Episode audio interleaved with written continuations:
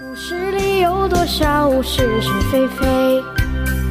故事里有多少非？《侍卫官杂记》，作者宋乔，由事了播讲。故事也是，故事里的事，说不是就不是，是也不是。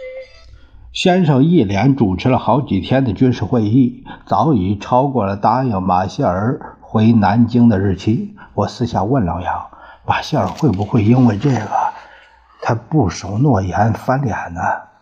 他认为马歇尔一定不好意思这样做，因为先生毕竟是一国元首，而且不管谁出门，临时耽误几天是不可避免的。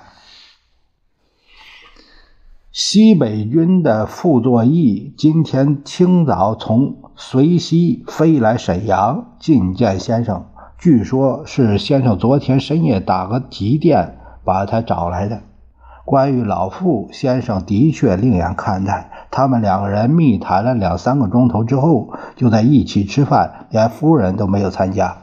傅作义辞出时，先生一直陪着他走到院子里，一再请先生留步。先生这才拍拍他的肩膀，意思：“那么我就等你的好消息了。”报告主席，老傅来个敬礼，我一定全力以赴。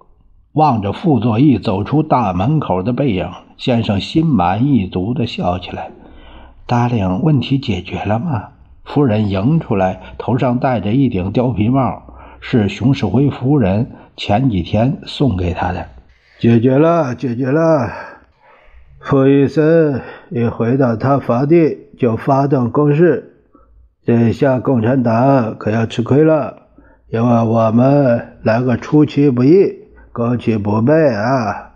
先生高兴的不得了。你今天还有什么会议吗？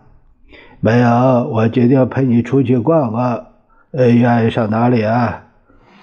除了工厂还是工厂，沈阳没什么地方好去。夫人表示不知道有什么地方好玩。北陵怎么样？听说他气派的很，不愧为开国英主的墓地啊！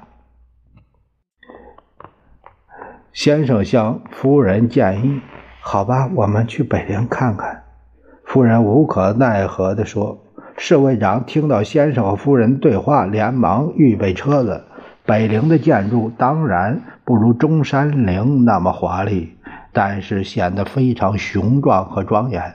我心中暗想：皇帝真是不能不做呀！死了之后，连坟地都这么神奇。”先生仰头看看那高可参天的松树和柏树，他对夫人说。